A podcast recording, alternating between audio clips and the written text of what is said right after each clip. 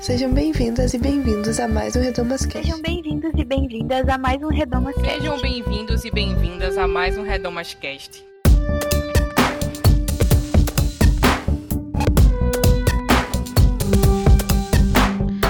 Sejam bem-vindos a mais um Redomas Cast. Eu sou a Isadora Nascimento e no programa de hoje eu chamei duas convidadas muito especiais, a Raquel Daniel e a Silvia Jerusa, para falar sobre cultura da pureza. Esse assunto polêmico que basicamente tem a ver com a forma como a gente encara o assunto do sexo, da sexualidade, a relação que a gente aprende desde cedo na, na igreja fazer entre sexo e espiritualidade, pureza espiritual. E eu acho que é importante falar disso porque eu acredito que toda pessoa que teve uma experiência religiosa com o cristianismo né, considerável teve em algum momento contato com alguns aspectos desses conceitos, né, relacionados à cultura da pureza. Então, é por isso que eu acho que é muito importante a gente fazer é, ter esse tipo de bate-papo, esse tipo de conversa, sentar, falar sobre isso, falar é, sobre as nossas experiências, saber que algumas regras que a gente aprendeu a seguir para fazer corte para namorar, para ter o um namoro cristão, coisas desse tipo, são muito mais comuns do que a gente pensa. Se você tiver ouvido esse programa, já passou por alguma experiência desse tipo, você não é a única, você não está sozinha e vem com a gente falar disso, porque a gente está aqui para conversar e discutir principalmente as consequências e os impactos que essas ideias, a cultura da pureza teve no emocional e ou no psicológico das mulheres. Antes de começar com a nossa conversa, alguns recadinhos. Sigam as nossas redes sociais. Nós estamos com o projeto Redomas em todas elas. Também é, acesse o nosso site, lá você vai encontrar estudos bíblicos, textos, cartilhas, materiais para download. E considere ser um apoiador também do projeto Redomas. Você consegue fazer isso acessando a aba Apoie do nosso site. Lá tem o link do Catarse onde você consegue colaborar com Redomas. Se você gostar desse episódio, compartilha com um amigo, manda no zap da família, deixa um comentário no nosso site, nas nossas redes sociais. A gente vai ficar feliz de receber um retorno de vocês. Então, é isso. Vamos ao episódio. Amor é um livro, sexo é esporte, sexo é escolha, amor é sorte. Amor é pensamento, teorema. Amor é novela, sexo é cinema.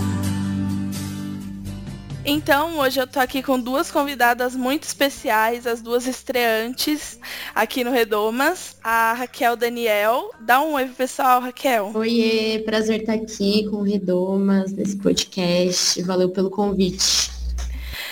E também a minha amiga Silvia Jerusa. Dá um oi, pessoal, Silvia. Oi, minha gente. Muito bom estar aqui com vocês. Espero que a gente possa ter um bom tempo juntas. É, hoje o assunto é cultura da pureza. E aí, só uma breve introdução para todo mundo que está ouvindo a gente ficar na mesma página. A cultura da pureza é, ela é um conjunto de ideias que a gente vê mais presentes na, em igrejas evangélicas. E a premissa principal dessa, dessas ideias é uma relação entre santidade espiritual e preservação sexual e um comportamento sexual ideal. E aí a gente vê de maneiras mais diversas em várias igrejas essas ideias serem praticadas a cada dependendo da, da, das ideias daquela de cada comunidade, né? Então vários mecanismos são estabelecidos, a gente conhece alguns movimentos nessa direção é, de enfim, de estabelecer práticas e princípios para os relacionamentos e para o comportamento se sexual de uma comunidade de fé. Mas, assim, de maneira geral, basicamente todos estão baseados em alguns pilares. Então, a gente vê muito uma ideia de preservação da virgindade, é, é uma coisa que é muito constante, a modéstia de comportamento e de vestimentas, principalmente, quase exclusivamente, se não for exclusivamente para as mulheres, é, a ideia de uma privação sexual total até o casamento também é muito presente. A heterossexualidade, uma, a única norma relacional possível. A gente, a gente vê ao longo das nossas caminhadas de fé e ao longo das nossas discussões sobre esse assunto que essa cultura da pureza e da preservação sexual e tudo mais, ela traz algumas consequências é, na construção da sexualidade cristã e principalmente das mulheres, porque, é, é, principalmente no caso das mulheres, elas, essa, essa cultura da pureza pode trazer alguns danos de ordem emocional e psicológica. Então, a nossa ideia hoje é debater, discutir sobre essa cultura, sobre essas práticas, é, identificar as formas que ela se manifesta e quais são os aspectos, os impactos que ela tem na vida, principalmente de mulheres cristãs. Então, primeiro eu vou pedir para vocês se apresentarem, falar um pouquinho de vocês, é, o background de igreja de vocês, né, o, formação, enfim. Bom, é, eu sou Raquel, é, sou formada em cinema, é, então me interesso muito, principalmente nessas construções de narrativa e de imaginário. É, construo a Frente Evangélica pela Legalização do Aborto. Cresci num ambiente de igreja, é, sou filha de pais que sempre foram envolvidos na liderança da igreja. Minha mãe é teóloga e e cresci nesse ambiente que, mas também que era um ambiente de num contexto de igrejas históricas, né? Eu cresci numa comunidade sem denominação, depois comecei a frequentar igrejas batistas. E Conheci também a igreja presbiteriana, passei por um tempo pela igreja presbiteriana. Então, cresci muito nesse, nesse espaço, né? E, e hoje me interesso muito e volto todo, toda a minha energia, assim, é, nesse, nesse lugar da religião para discutir sobre direitos sexuais reprodutivos, principalmente das mulheres jovens cristãs, e pensar nessa ideia de sexualidade e discutir, pautar essa ideia de sexualidade dentro das comunidades de fé, né? Então, é isso. Bom, eu estou, eu, eu, eu ainda frequento igreja, né? Sou líder em uma igreja e eu cresci católica. É, Para quem não está me vendo, eu já tenho uma certa idade. estou no grupo de risco da Covid.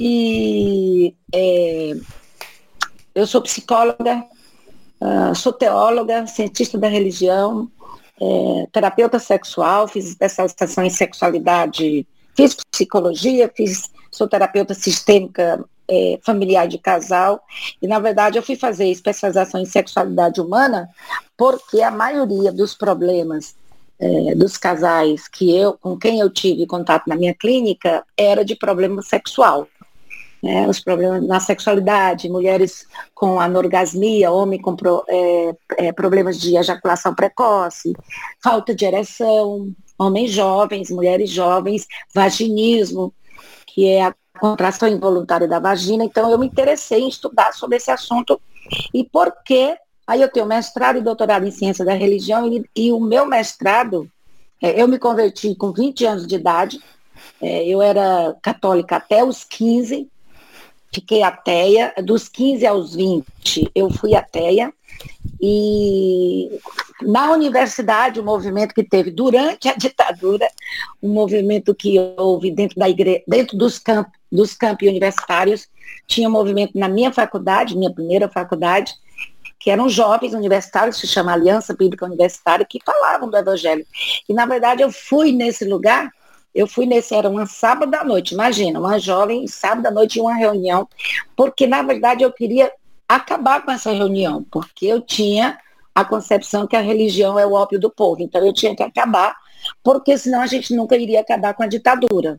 Chegando lá, os jovens viram que eu não sabia absolutamente nada da Bíblia, me deram o Novo, o Novo Testamento, estudei durante cinco meses.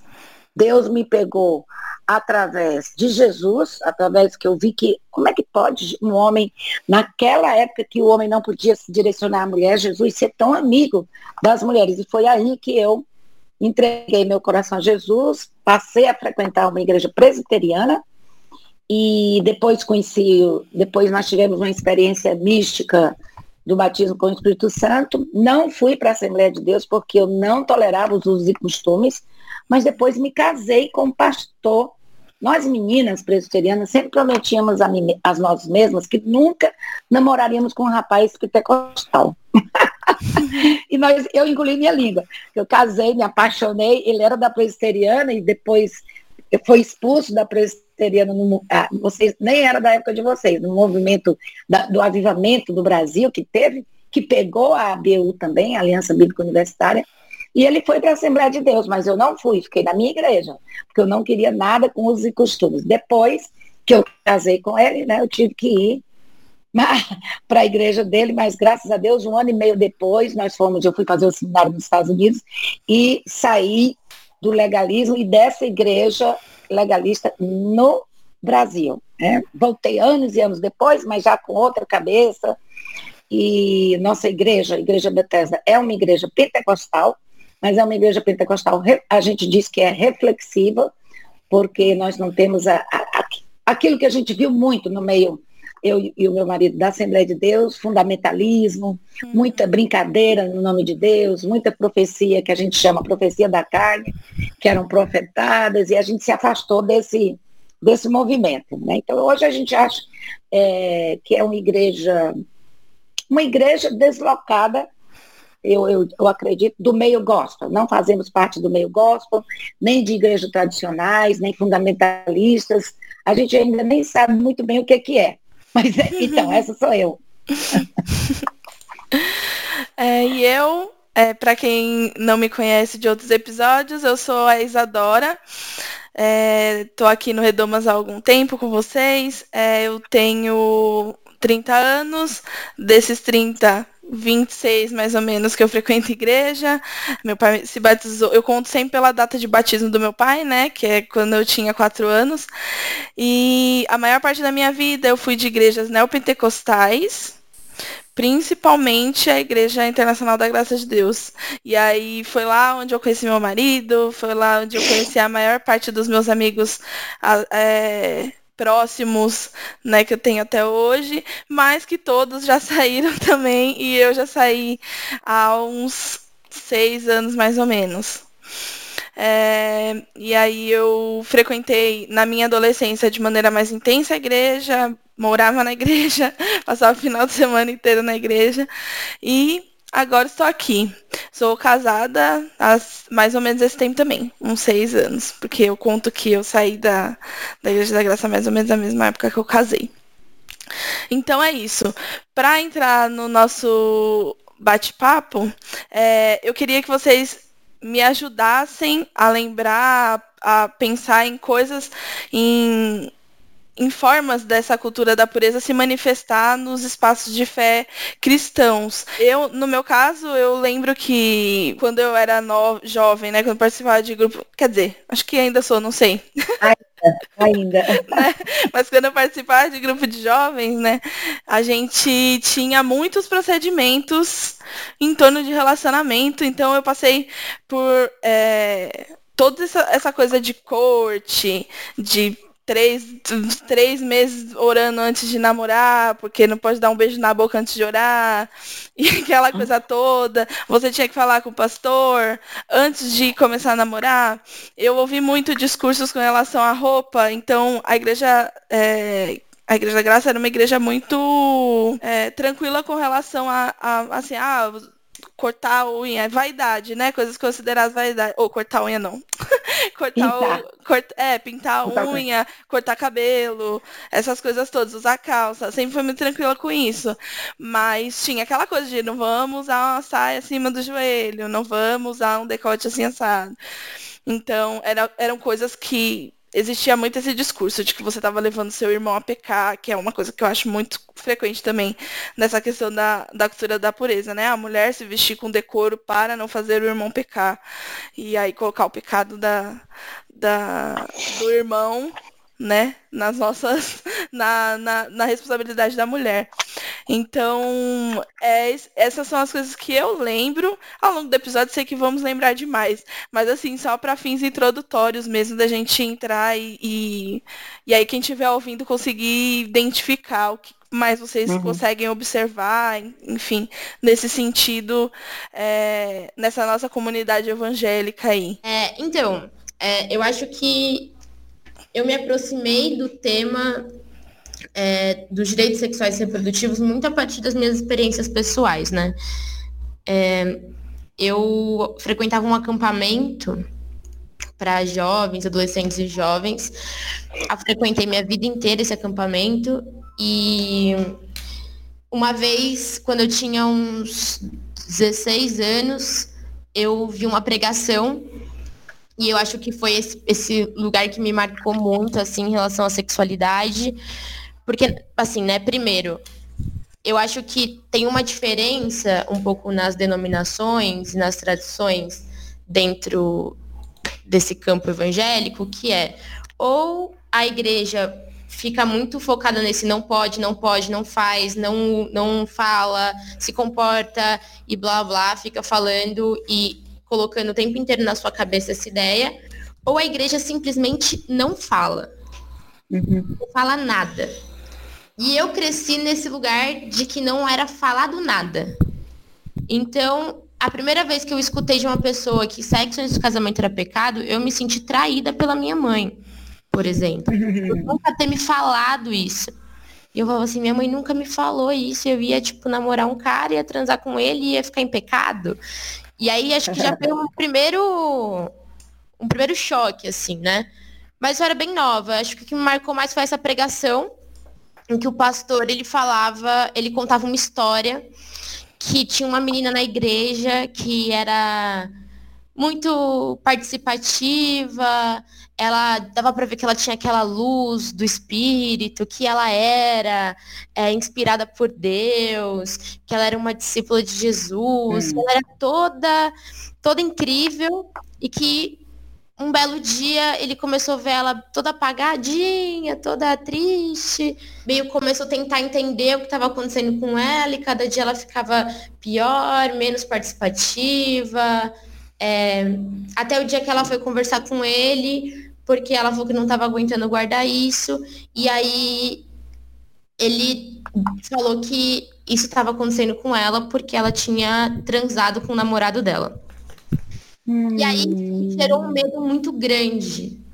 Porque eu falei assim, eu pensava, né? Eu não quero perder essa luz. Eu não quero hum. parecer que sou que tô que tô acabada, que meu corpo foi violado. Hum. Não quero perder essa, essa cobertura espiritual. E isso me gerou medo de saber, de entender minha sexualidade, de descobrir minha sexualidade, de descobrir meu corpo e medo também de me relacionar. Só que tem uma contradição muito grande nas instituições, né? Que é justamente o que a Isa falou, né? Para as mulheres sempre é mais pesado essa moralidade sexual, né? E essa cultura da pureza. E aí, nesse mesmo ano, eu comecei a namorar um cara 12 anos mais velho que eu. E ninguém via problema nenhum em eu namorar um cara 12 anos mais velho que eu. Com 16 anos, ele tinha 28 anos. E ninguém via problema nenhum nisso. E eu vivendo com esse medo da sexualidade. A partir daí, tudo que eu fazia com ele, que tinha a ver com essa descoberta da sexualidade, me gerava muita culpa. Muita culpa. É, a gente, e aí, essa ideia, né, de que o sexo é só penetração, que é uma ideia falocêntrica cristã, de que ah, o sexo é penetração. Então, tudo que não é penetração, tudo bem, dá até para consertar, dá para pedir desculpa para Deus. Agora, penetrou, ferrou. É, e aí, a gente fazia tudo que não era penetração E eu me sentia muito culpada. Muito culpada. E aí, depois que eu, eu namorei três anos com esse cara, terminei com ele, e nisso que a gente terminou, eu, come, eu descobri o feminismo. E descobri também a teologia feminista, e descobri um universo. E fui mudando a minha ideia sobre isso. E aí foi quando eu descobri que eu tinha desenvolvido nesse processo o vaginismo.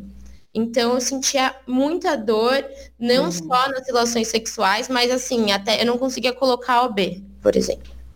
É, eu sentia muita dor. E, e aí eu comecei a investigar sobre isso, ler sobre isso, falar disso na terapia, no, enfim, todo. No, em médico. E perceber que isso era um processo da religião. Entender que isso era um processo da religiosidade, né? E que todo o medo que eu desenvolvi, que todas essas relações problemáticas que eu tinha desenvolvido, e aí todas as relações problemáticas que eu desenvolvi depois desse relacionamento, né, é, eram, da, fizeram e afetaram não só minha, o meu psicológico, não só minha relação de fé também e minha espiritualidade, mas também o meu corpo físico. Sim. E isso assim, e aí foi aí, foi a partir daí que eu comecei a falar assim, caraca, realmente, e prestar mais atenção, assim, de como isso não era um processo, não era uma exceção que tinha acontecido comigo. Na verdade, era uma regra dentro das uhum. comunidades de fé, isso acontecer com as mulheres. Então, a primeira vez que eu tive coragem de dizer para as minhas amigas que isso tinha acontecido comigo, porque antes eu falava que eu tinha me machucado ah, eu tentei botar um negócio aqui, machucou, e aí é por isso que eu tenho isso. Eu não conseguia, eu não tinha coragem de dizer que era um trauma, que era uma questão relacionada à fé. E aí, quando eu tive coragem de dizer para as minhas amigas, que também compartilhavam da mesma fé que eu, foi muito louco, porque algumas delas falaram assim: Caraca, eu acho que eu tenho isso também, porque eu sinto muita dor para fazer sexo. E eu achei que era normal. Então, eu acho que eu, fui, eu comecei a falar e aí eu falei, não, agora eu vou falar mais. E aí comecei a prestar atenção de como esse discurso ele está presente, ele constrói nosso imaginário e ele está presente mesmo quando não se fala nada.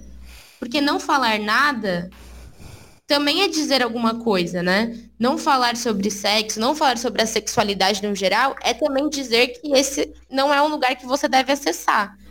Exatamente. Só que a gente sente desejo, a gente sente atração, a gente conhece o sexo por outros, outros meios, né? Os próprios homens da igreja têm acesso ao sexo pela pornografia. Uhum. E as mulheres nem isso. Então, assim, até discute sobre sexo com os homens porque não tem como impedir que eles acessem a pornografia, por exemplo porque está muito, tá muito enraigado nessa cultura e nessa criação patriarcal. Agora, as mulheres que também têm medo de acessar a pornografia, não se fala nada, só se impõe regras. E eu acho que foi esse processo assim que eu vivi. Eu vivi um processo por namorar esse cara mais velho de uma sexualização muito forte do meu corpo desde nova, né? Desde uns 14, 15 anos, eu, eu já era muito sexualizada, cresci é, depois disso, assim, essa minha adolescência, o começo da juventude, escutando muito que eu poderia ter o espírito da pombagira e como isso... Problemático em tantos níveis, né? É, e eu tinha medo, por exemplo, de ir em cultos de libertação. Por, por, mais que eu não fosse pentecostal, se eu soubesse que ia ter em algum lugar isso, e minhas amigas fossem, e meus amigos fossem, eu tinha medo. Eu falava assim, bom, eu não vou, porque vai que eu caio. Uhum. Vai que vai que eu tenho vai, vai que ele descobre o meu segredo, né? É. e aí eu imagina como vai vai se criando esse imaginário, assim, fico pensando que eu que cresci num ambiente aparentemente liberal, que né, não problematizava namoro, que não problematizava tipo a saia, a roupa, o cabelo, a vaidade, né? Imagina isso levado ao extremo, né? Nesses lugares que problematizam e como, e como isso se constrói. E aí, quando eu comecei a compartilhar, eu comecei a receber muito compartilhamento de mulheres que ouviram coisas bizarras dentro das suas comunidades. Uma vez eu conversei com uma mulher que ela tinha 34 anos, ela já era casada e ela falou que ela descobriu depois de casada que é, a menstruação não saía pelo mesmo lugar que o xixi. E aí eu fiquei, gente, é muito louco isso, sabe? É triste, é, é doentio esse processo, assim. E falar sobre isso, né? Acho que muitos pastores dizem, ah, mas quando você fala sobre isso, você incentiva as meninas a, a fazer sexo. Mas eu acho que pela fala, você, você colabora para que elas não sofram violências. Porque eu acho que acho que o resumo disso, o fim disso tudo é o corpo da mulher sendo violentado, não só fisicamente, mas de diversas formas, né? E aí eu, eu vejo muito por esse lado, assim, e eu acho que vem muito dessa minha experiência. E, e eu acho que é uma experiência recente, assim, sabe? Porque é isso, eu sou uma. Eu tenho 25 anos, eu sou jovem. É, e, e eu ainda vivo isso, né? É, eu ainda sou bombardeada com isso. E eu percebo muito que quando eu falo, muitos pastores e muitos homens religiosos, eles acabam colocando o meu corpo num lugar de. Não sei explicar, mas é, é como se o meu corpo fosse um, um corpo lixo, assim, sabe? E eu vejo muito isso, assim. Então, por eu expor é, isso, muitas, muitos pastores, muitos homens se veem no direito de realizar todos os desejos oprimidos dele em cima de mim. Então, eu também sou muito assediada nesse, nesse sentido, assim. De tipo, ah, essa menina já tá toda zoada mesmo, vou, vou atrás dela que ela já é uma pecadora, sabe? Então, assim. É, e eu acho que tem esse lugar também que a gente tem que discutir, sabe? O quanto essa exposição é, tem tem feito com que esses homens não mudem a posição deles, mas pelo contrário, achem que esse é um corpo abusável. Uhum. Né? Eu tô, eu tô nessa, agora, nesse momento, assim, nesses últimos tempos, tô nessa brisa, assim, de tipo, é, o quanto esse corpo das mulheres que descobrem a sexualidade, que rompem com essa lógica, é, como esses corpos podem ser vistos nesse lugar. Porque, querendo ou não, a gente tem que lembrar que a comunidade de fé é um lugar de sociabilidade, é um lugar de afeto. E é muito difícil você abrir mão disso. É, eu, eu, vejo muito isso. Assim, muitas mulheres não falam nada porque elas não querem abrir mão desse lugar é, da comunidade, que é muito importante. Isso também é uma violência, né? Enfim, eu acho que aí vai, aí desenrola. Uhum. É, isso que você falou, Raquel, Raquel isso que você falou é muito importante. É, a Isa também, porque vocês são novas. Eu já sou a geração que lidera, né? A, a líder, a, uhum. né? A, a, mulher mais velha. Mas uma mulher, e eu sou igrejada, né? Ainda, claro. E, mas a minha luta tem sido uma luta em glória né? Tem aquele filme Bastardos Inglórios, não vou dar spoiler, mas então é uma luta inglória porque quando nós queremos mudar essa narrativa dominante, que é o que eu chamo, existe uma narrativa dominante dentro das igrejas evangélicas, vamos falar das igrejas evangélicas, que na verdade, antes, a, o protestantismo queria ser o oposto do catolicismo. Mas toda a nossa ideia sobre sexualidade foi trazida pelo calvinismo, pelo protestantismo calvinista, pietista, que vem de Santo Agostinho, que é que foi o maior teólogo sistemático da Igreja Católica, até hoje. Então, assim, eu, eu analiso, eu, eu, faço parte de um grupo de pesquisa chamado Gênero, Religião e Política, na, na PUC São Paulo, e nós analisamos os discursos do Papa Francisco e de um outro padre que é muito famoso, que é muito impulsionado pela Canção Nova e que incute pânico moral na sociedade, na verdade, sobre sexualidade, homossexualidade, que nós sexólogos chamamos de homoafetividade, mas esse discurso que permeia a igreja evangélica vem, vem de alguns pastores, líderes e de igreja. Vocês são, você falou, Raquel, que você era de igreja batista, a Isa de igreja neopentecostal, mas assim, eu sou da época, para, eu sou velha, né? Então eu sou da época das palestras do Jaime Kemp, que nos nossos, eu era presbiteriana, né? Nos nossos acampamentos a gente tinha muito. Eu não sei se vocês já ouviram falar do. Ah, esqueci o nome dele, ele vinha muito no Brasil. E aí eram acampamentos de uma semana. Não podia usar música. Eu, eu, tinha, eu sou muito. Eu fiz balé clássico, então eu gosto muito de música. E eu me lembro que eu fiz o desse. Ah, eu ainda vou me lembrar o nome dele, mas eu fiz o acampamento com esse, com esse americano. E quando eu cheguei em casa, eu quebrei, ainda sou da época de disco, eu quebrei todos os meus discos, entre aspas, do mundo. Então, eu sou dessa época. Eu sou da época do Robinson Cavalcante, que já faleceu, que eu fui fazer, você não, não, nem sei se é da época de vocês, no Geração 90, eu entrei em contato com ele, ele deu, foi, foi uma coisa que revolucionou a igreja evangélica no Brasil, e ele, ele era considerado progressista. Progressista. E aí eu analisei dois livros dele. Olha só o nome dos livros. É, libertação, libertação da sexualidade e sexualidade e a bênção do sexo. E que nos livros não tem absolutamente nada a ver com, com o título. Que eu não sei vocês, se a época de vocês, mas na época que eu era presbiteriana, era proibido namoro misto. O que é namoro misto? Namoro entre um protestante e outro de qualquer outra religião. Ah, é o jogo e aí, desigual, gente. Hoje a gente fala em jogo desigual. Ah, é? Então, e, não, exatamente, que é um jogo desigual, e eles usam um versículo totalmente fora do contexto. Como é que a luz pode se unir às trevas? Quer dizer, qualquer pessoa que não siga a religião protestante é trevas. E aí o, o Jaime Kemp, é, ele, ele, ele, ele ainda está vivo, eu acho. Ele fala para jovens, falava para jovens. E eu me lembro demais no acampamento dele, que era assim, as igrejas montavam um acampamento de uma semana, ou palestra de uma semana, e o Jaime Kemp, eu me lembro que eu era nova convertida, eu fiquei morrendo de medo de Deus.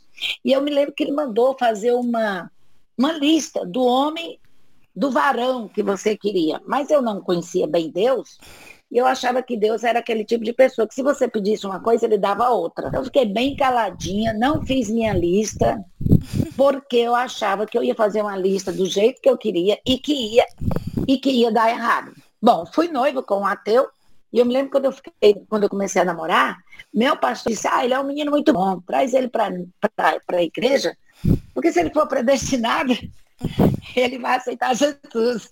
Ainda nesses anos tempos.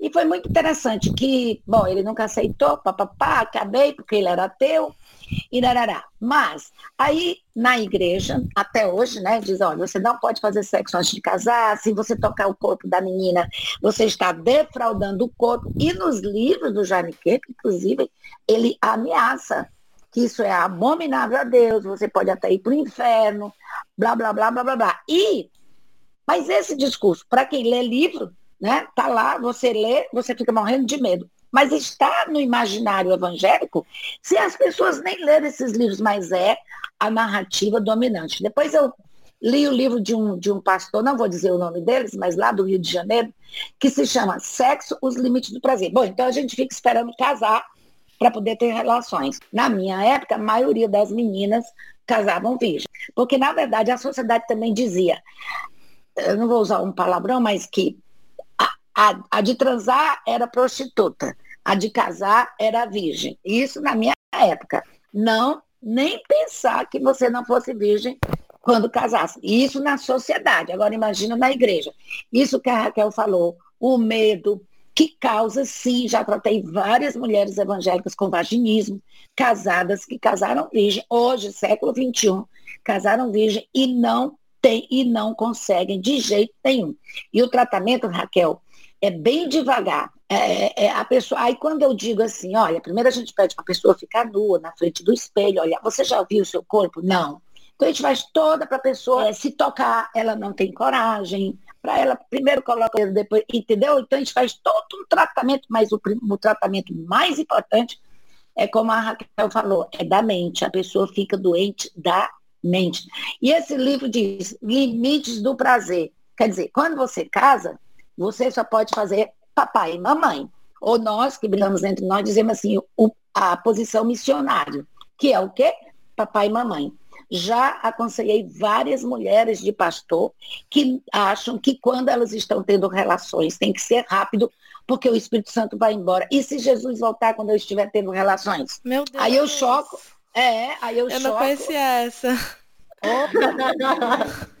No meio pentecostal, tem mulheres, homens casados há 13, 14 anos, que nunca viram o corpo da mulher. Ela só levanta o lençol, transa ali rapidinho, porque o Espírito Santo sai e só volta quando você termina de transar. E aí, olha para você ver como chega. Uma vez eu estava dando uma palestra para um jovem, aí eu usei a palavra transar. A menina foi reclamar para o pastor que eu tinha usado a palavra transar e não a palavra relação sexual. Aí o pastor me chamou e foi reclamar comigo. O pastor transar é muito mais rápido, relação sexual dá muito tempo para falar. É muito, é muito tempo, gasta muito tempo falar, ter relação sexual. Ué, todo mundo transa, pastor. O nome é transar. Enfim, fui chamada a atenção porque eu usei uma palavra que o pastor achou que era errada. Tinha que usar o nome ter relação sexual. Bom, e aí eu quero falar desse negócio de limite do prazer, porque não pode nada. Não pode fazer sexo oral, não pode fazer. É assim, você, você casa, tem que ser virgem. E aí agora, Raquel e Isa, em pleno século XXI, surgiu, eu, eu pensava que isso era do meu tempo, tá? Porque eu era, eu sou velha, blá, blá, blá. Gente, hoje, hoje apareceram duas pastoras, e eu não estou me referindo a um vídeo aí que viralizou, que aquela mulher faz os vídeos de proposta, é uma senhora que diz glória a Deus, glória a Deus, que não pode ter relação, não pode miar, não pode fazer barulho, que você vai para o inferno, mas é um fake, é uma falsa, ela tem 60 mil seguidores, ele não é uma pessoa é, verídica, mas existem pastoras novas, novas, que estão essa essa da pureza, né? essa cultura da pureza, dizendo e isso que eu acho que foi a Raquel que falou, que não pode beijar na eu não sabia esse negócio de três meses, nem três meses orando É, para poder eu pegar na mão. Quer dizer, três meses orando para poder beijar na boca. Gente, foi Deus que fez o sexo. A nossa sexualidade está em nós desde o dia um que nós nascemos. E você tem que. Aí essa pastora está pregando e está famosa, hein? É, é, eu vi um vídeo dela, fiquei petrificada. Eu digo, não acredito que isso ainda existe. Ela dizendo que você não pode beijar na boca até casar. E aí eu, eu fiz um, um encontro de mulheres, uma roda de conversa, que eu levei três, uma, uma psicóloga, uma menina que deu testemunho parecido com o da Raquel, e era eu que ia falar. Eu falei, gente, tem que beijar.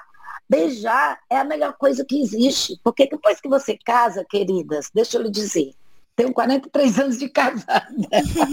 o beijo fica meio difícil, entendeu? Tem que aproveitar quando é solteira. Não existe coisa melhor. Você vai para a fila do filme, do cinema, e você vê aqueles casais se beijando. Eu acho uma barata. Eu digo, aproveita, aproveita. Também levei uma reprimenda por e-mail. Não quis nem saber. Eu não me importo. Porque, como assim? Na verdade, você precisa beijar mesmo. Você tem que ver, tem a química. Aí você, olha, eu já atendi várias pessoas que a pessoa, ai, ele era tão respeitoso, respeitoso, respeitoso. Casaram, nunca se beijaram, nunca se tocaram. O rapaz era gay. Três, já. Por quê? A nossa sexualidade está aí, está à flor da pele. Não tem como você evitar. E aí, quando você casa, você ainda tem que ter regras, entendeu? Casa, quer dizer, é muito difícil a narrativa dentro do meio evangélico sobre sexualidade. Uma vez lá no púlpito eu ia dar um estudo para os casais no sábado. Na quinta-feira eu anunciei, gente, não percam, sábado que vem nós vamos falar de sexo, vai ser bom demais, tararararará. Recebi o um e-mail de uma senhora que estava no, no culto e ela disse assim, estou muito chateada com você. Falei, por quê? Minha filha de 10 anos ainda não tinha ido para a salinha e você falou a palavra sexo de púlpito. Eu falei, sua filha de 10 anos, você nunca falou sobre sexo com a sua filha? Pois você já está atrasada mais de quatro anos, porque criança com quatro, cinco anos, a gente já precisa ensinar sobre o corpo dela, sobre a sexualidade dela, porque os abusos, aí eu já estou mudando o assunto, né, gente? Me corte, tá? Porque os abusos Não. sexuais, 75% acontecem dentro de casa. Porque, e aí eu vou lhe dizer, coisas piores, dentro de casas evangélicas, porque o, o que a Raquel falou, minha mãe, como assim minha mãe não falou de sexo? Como assim? Não se fala de. Eu, eu, quando eu fiz especialização em sexualidade na Faculdade de Medicina da USP, o meu, eu tenho até. Eu nem lancei, não virou livro, tudo meu virou livro. Eu nem lancei esse, esse. Não deu tempo eu lançar, porque logo depois eu fui fazer o mestrado. É, eu, eu analisei artigos, que lá na USP, é, as especializações, você tem que analisar artigos científicos. E eu queria descobrir o que é que essa, essa, essa, esse discurso evangélico gerava nos jovens. 2001 a 2008, só artigos novos, só podia é, 10 anos para cá. Mas eu descobri os resultados, do, eu, eu analisei 28 artigos, o índice de, de AIDS era menor quando a igreja falava sobre sexualidade, porque aí a igreja falava sobre prevenção.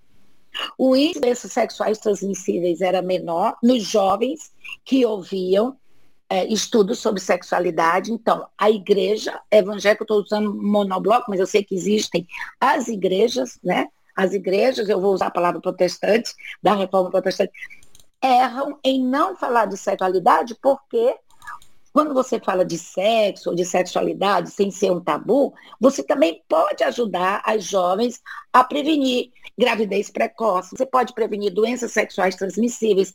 Eu dei uma palestra no Senac da faculdade que era, era sobre Fred Mercury, sobre é, Cazuza, meus heróis morreram. Aí tinha assim pequeno, de AIDS. E eu dei uma palestra sobre AIDS. E eu pesquisei muito. E AIDS, aí eu digo para as meninas jovens, quem vê cara não vê AIDS. Então, é importante sim que a igreja ensine aos, a. Como é que você, é, muitas meninas, Raquel, ficam traumatizadas. É, e olha uma coisa, a hipocrisia dentro da igreja evangélica. Eita, eu vou ser trucidada. Não se fala de sexo, não se fala da descriminalização do aborto, mas quando uma filha dentro da igreja engravida, os pais querem que as filhas abortem porque preferem que as filhas abortem do que passar pela vergonha de dizer que as filhas estão grávidas e, de, e ainda existe isso em algumas igrejas, de serem disciplinadas em público. Porque só disciplinam publicamente, entre, vou usar um entre aspas bem grande, pecados sexuais. A pessoa pode, pode fazer o que quiser, mas se engravidar, e eu já, quando eu, eu sou cearense, né? Eu, sou, eu estou em São Paulo há 30 anos, eu lembro demais. Quando eu cheguei em São Paulo, nossa igreja era em Moema, queriam que a gente disciplinasse a menina porque descobriram que a menina estava transando com o noivo. Aí eu falei aqui, aqui nessa igreja, e a gente era só eu e meu marido, o resto era aqui de São Paulo. Falei, aqui nessa igreja ninguém vai disciplinar ninguém por nada, na verdade.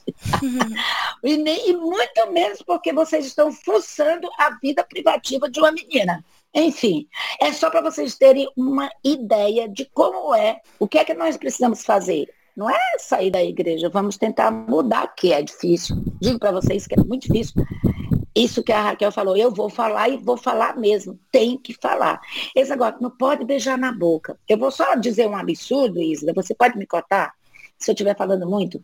Que eu vi um vídeo, quando você me falou que a gente ia falar, e, a, e a Raquel frequentou a Igreja Batista, ou frequenta, nas Batistas do Sul, nos Estados Unidos, eles chegam.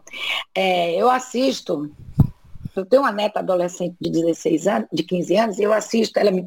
Vó, ficou toda empolgada, foi em um acampamento aí, voltou toda empolgada com esse negócio, quem ama espera. E eu disse, de onde você tirou essa história?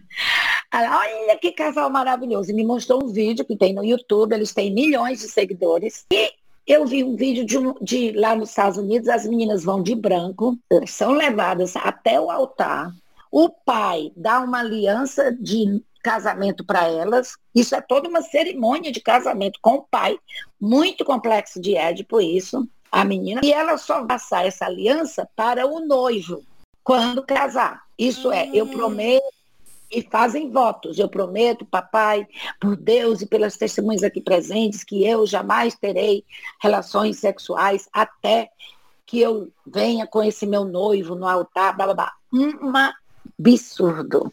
Um absurdo, um absurdo. Eu fiquei pasma. Agora, isso aí é comum demais.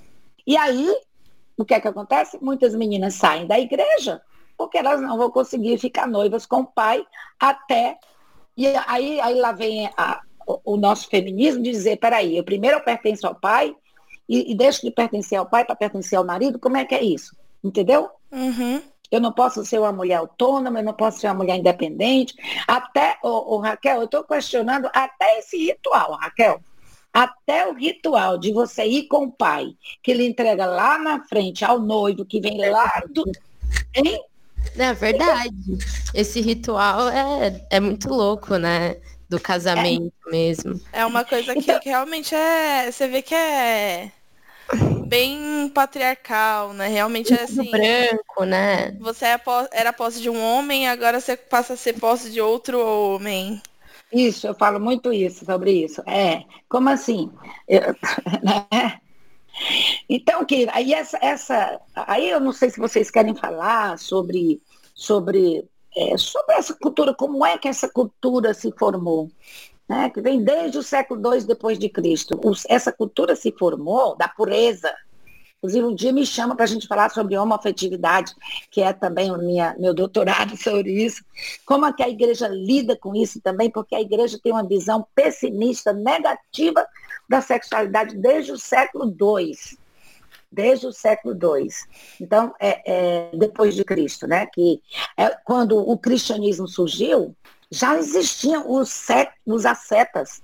E eles queriam ser melhor do que os ascetas. Não sei, quero recomendar para vocês que estão nos ouvindo é, o, o livro O Nome da Rosa, do Humberto Eco. Tem um livro e tem um filme muito bom que é justamente os ascetas que eles se chicoteavam, eles se chicoteiam para se castigar se eles se sentirem tentação. E deixa eu dizer uma coisa para vocês, não existe ser humano que não queira sexo, a não ser, agora já tem, né, é, os assexuais, que a gente chama, os assexuais. existe uma pequena porcentagem da população que não liga para sexo, mas a maioria nasce já com essa, essa energia que permeia todas as esferas da sua vida, como disse a Raquel, o emocional. Tem um livro de uma psicóloga americana que eu não comprei ainda, muito bom. Na verdade, Raquel, muitas das nossas teologias roubam do ser humano é, a autonomia, roubam a responsabilidade sobre si mesma, roubam essa menina que estava chateada, triste, porque o corpo dela, como é, Raquel? De repente aí o corpo dela tinha sido. É, como se ela tivesse perdido essa cobertura espiritual e essa luz é. divina, porque ela tinha cedido ao desejo, né, do sexo, enfim. Sim, olha, olha, Jane Camp, Robinson Cavalcante, nos livros deles, eles lançam essa ideia da maldição. Deus tira a sua mão de quem está tendo prazer, de quem está tendo sexo, de quem está tendo sexo antes do casamento. Né? Como eu sou mais velha do que vocês, eu queria dar uma dica. Eu não sou conservadora, mas assim, eu sempre digo para as meninas, quando eu estou dando estudos para elas, para as adolescentes, eu digo, para você também tomar cuidado a quem. Porque o que é que acontece dentro da igreja evangélica? A menina pensa toda menina pensa que porque ela está tendo sexo, ou, eu não gosto dessa palavra, mas eu vou usar, tá? Perdendo a virgindade, entre aspas, ela precisa casar com o rapaz. E quando o rapaz não quer nem namorar e nem casar, ela fica chateada, ah, eu não vou mais casar. Você pensa que não existe essa, essa, esse imaginário ainda hoje em dia? Existe. Existe esse imaginário que eu tenho que casar dentro da igreja com o primeiro menino com quem eu, eu tive sexo. E não necessariamente. Ah, dentro das igrejas batistas também tem uma cultura da corte. só namora se for para casar. Dentro da, eu fui pentecostal, dentro da igreja pentecostal também. Tem que casar. Se namorou, tem que casar.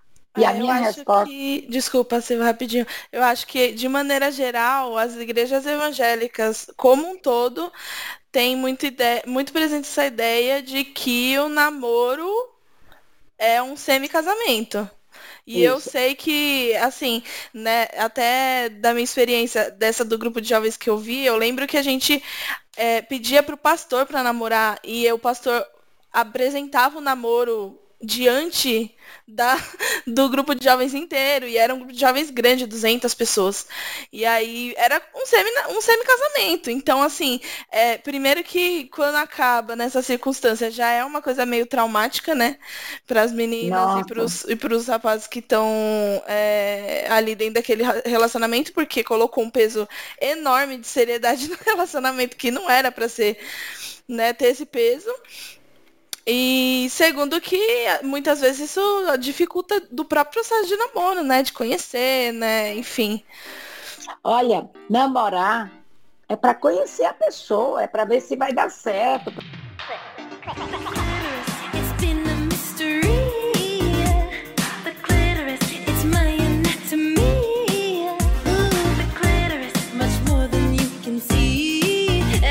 To know it, you can get to know me. Isa, você quer fazer alguma pergunta? Eu tenho um monte de coisa para falar sobre essa cultura, mas Não, eu eu, não acho quero que eu só que- queria comentar o que vocês falaram um pouco, e aí eu acho que daí já vai entrar um pouco no que é, você estava falando, Silvia, que é uma coisa que a Raquel falou, que eu achei muito interessante, e que eu sempre tento, tô sempre tentando fazer aqui nesse podcast, é, é sempre de pensar também da perspectiva de raça, né?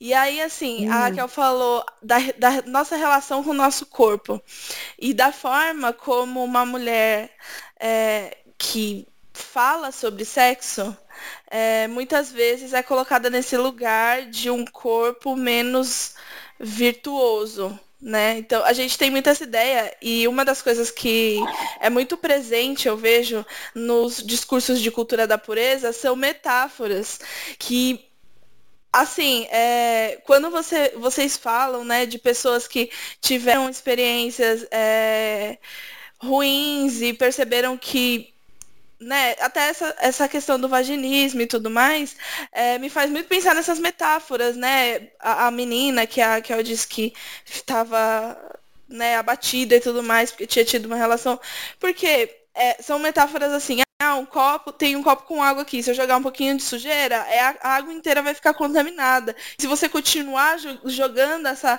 sujeira, vai ficar cada vez mais contaminada. Uma hora você não reconhece mais a, a, a água. Então, é, é a, a, a nota de que você joga no chão e o, o papel que você joga no chão e você amassa. E aí, quando você vai tentar desamassar, vai continuar amassado, não volta Hum. a ser, que é toda essa, essa coisa com a virgindade que se coloca, e que a gente sabe Uhum. que quando é, existe esse culto à virgindade, essa coisa né, de colocar a virgindade nesse lugar, a gente sabe que é uma coisa hum, também quase que exclusiva para as mulheres, né? Porque a virgindade masculina não é tida como essa virtude gigantesca de você usar branco para simbolizar, enfim. E aí, Sim. É uma coisa que eu fico pensando muito, né? Assim, é, da, da minha experiência, por exemplo, eu tive essa, esse contato, né, com a, a, a cultura da pureza e tudo mais na igreja, mas eu acho que a minha mãe, muitas vezes sem saber, eu não sei, se- eu não sei se ela tinha. é, né, se ela tinha o conhecimento da psicologia que a Silvia é, disse que, né, da- do ideal e tal, mas a minha mãe com cinco, menos de 5 anos, assim, 4, 5 anos, a minha mãe falou sobre sexo comigo pela primeira vez, e a minha mãe nunca teve nenhum tabu sobre isso. Nenhum tabu. Ótimo. Ela era, assim, ela é 100%, sempre foi, até depois quando a gente tava na adolescência já corria risco de gravidez, essas coisas, ela sempre falou de maneira, então eu vejo, por exemplo, amigas minhas que falam assim, porque falavam muito, e a- às vezes eu tenho amigas com a minha idade, às vezes, né, que são solteiras, enfim, que falam, ah, se eu chegar, é, se eu um dia fizer alguma coisa e eu chegasse grávida em casa, minha mãe ia acabar comigo. E aí, assim, eu nunca tive esse medo, porque eu sempre soube que se eu chegasse em casa falando, com 15 anos de idade, falando, mãe, tô grávida, ela ia falar, vamos lá então, né? Assim, era a instrução que ela dava. Mãe- eu lembro que minha mãe falou de sexo comigo com 5 anos, justamente pela minha segurança mesmo. Então Certo. foi, olha, se você tá na doceria e fazem isso, fazem aquilo, porque realmente eu acho que a gente chegou até a passar por um episódio de um, um, um, um homem de, de, de algum estabelecimento que a gente foi, né, voltando da escola, de doceria, dessas coisas, e que chegou a Eu tenho uma irmã que também é mulher, né? Então, é, minha mãe ficou com muito medo, e aí ela chegou e contou tudo pra gente. Falou, olha, se acontecer assim é isso, se, se colocar a mão aqui é isso, se colocar no colo é isso. Ela explicou tudo. Explicou que era menstruação, explicou tudo. Então, quando aconteceu com a gente, não era uma coisa assim, meu Deus, o que que tá acontecendo com o meu corpo? Meu Deus, o que que... É coisa normal. E eu lembro que na minha adolescência, o meu primeiro namoro eu tinha 15 anos. Eu namorava com um menino da minha escola, era tipo da mesma idade que eu, era, acho que inclusive era nove dias mais, mais velho que eu só. A gente fazia aniversário muito perto. E eu lembro que minha mãe falou pra mim, olha, é, o negócio é o seguinte, se for, não vou falar pra você que é ruim, se fosse sexo, no caso. Se, se fosse ruim, ninguém fazia. Todo mundo faz, é porque é bom. E é muito engraçado, porque eu acho que mãe nenhuma fala isso com uma filha de 15 anos, né? Véi, se fosse, se fosse ruim, ninguém fazia. Agora, tem consequência. Você vai me perguntar, eu sou sua mãe. O que, que eu prefiro? Prefiro que você estude, prefiro que você se proteja, prefiro que você, enfim, né, tenha um cuidado com o seu corpo. O que eu quero é isso. Agora, se você tiver decidido a fazer isso nesse momento, você fala comigo, a gente vai no médico e a gente vai, entendeu? Providenciar de você fazer de uma maneira segura. Foi essa a, o discurso que eu tive em casa, assim, com a minha mãe. Muito bom. E eu sou Muito muito grata à minha mãe. Eu sou muito grata, porque eu, eu percebo que, assim, é, eu lembro que quando eu tava nesse grupo de jovens, enfim, era uma coisa assim, as meninas nunca falavam de sexo. Tinha reunião de homens e reunião de mulheres, né? Aí, na de homem, eu sei que era só disso que se falava. Era só disso. Que eu já já ouvi dizer, já um que falou pro outro chegou a mim, era só disso que se falava. Na reunião de mulheres não se tocava no assunto. Aí tinha um chá de cozinha, chá de lingerie, qualquer coisa assim, antes da menina casar. Aí juntava as meninas lá. Era o único momento que se falava disso, porque tava meio que permitido, porque a menina ia Entendeu? Pra lua de mel, então ela ia poder falar disso. E eu lembro que eram umas conversas que eu ficava assim, meu Deus do céu, justamente, eu tinha esse tipo de conflito justamente pela educação que eu tive em casa, né? E aí eu lembro, uma das que mais ficou marcada pra mim foi que uma vez nós estávamos numa rodinha conversando, e aí falando disso e tal, e aí a menina falou, tava namorando sei lá, dois, três anos. Aí a menina, não, porque a gente não, não sei o que, a gente não fala e tal. Eu falei, como assim? Eu já tava namorando nessa época. Você não fala disso com o seu namorado? Você não fala desse assunto? Não falo, porque o pastor disse que se a gente fala, a gente abre brecha. Porque eu acho que na Ah, cabeça do pastor era assim, vou falar, vou proibir a conversa, porque se eles começarem a falar, vai começar a despertar, vai começar a falar no sentido de que daqui a pouco os dois estão pecando, né? Que é o, a ideia era essa, né? E, eu, e aí eles falam, as, as meninas todas da rodinha viraram pra mim e falaram, como assim? Você fala com seu namorado disso? Eu falei, sim. Desde quando você fala? Eu falei, desde o primeiro dia que a gente ficou. tipo, é pra deixar as coisas claras, né? e é uma coisa bizarra, né? Porque se as pessoas têm essa ideia de que, assim, a pessoa. Eu, eu acho muito bizarro pensar assim, ah, vai- você tem que escolher esperar, não pode fazer nada tal. Como que você vai fazer isso sem conversar? Tipo, já é uma coisa. E que é uma coisa que, assim, cada um tem um momento, entendeu? Se a pessoa acha que é melhor esperar, enfim. Né? Mas puxando um gancho um pouco do que você tá falando, eu acho que é por isso que a gente tem que sempre insistir nesse lugar da educação sexual dentro da comunidade de fé, assim. Porque eu vejo, por exemplo, que na minha casa, por mais que minha mãe tenha falado sobre sexo, por mais que, por exemplo, quando eu falei, mãe, por que você não disse que sexo antes do casamento era pecado? Ela, ah, por aí eu não falei nada. Então, assim, por isso que eu nunca te falei isso. Mas a comunidade de fé, ela constrói tanto o nosso imaginário, nosso subjetivo, e ela Muito. forja tanto quem a gente é, né? É, mais do que qualquer outro espaço de socialização, as pessoas que crescem nessas comunidades, elas tão, são tão forjadas a isso, que se a gente não tem educação sexual dentro da igreja, a gente fica expos- exposto a acreditar mais no que a gente aprende ali dentro daquela comunidade do que em outros espaços.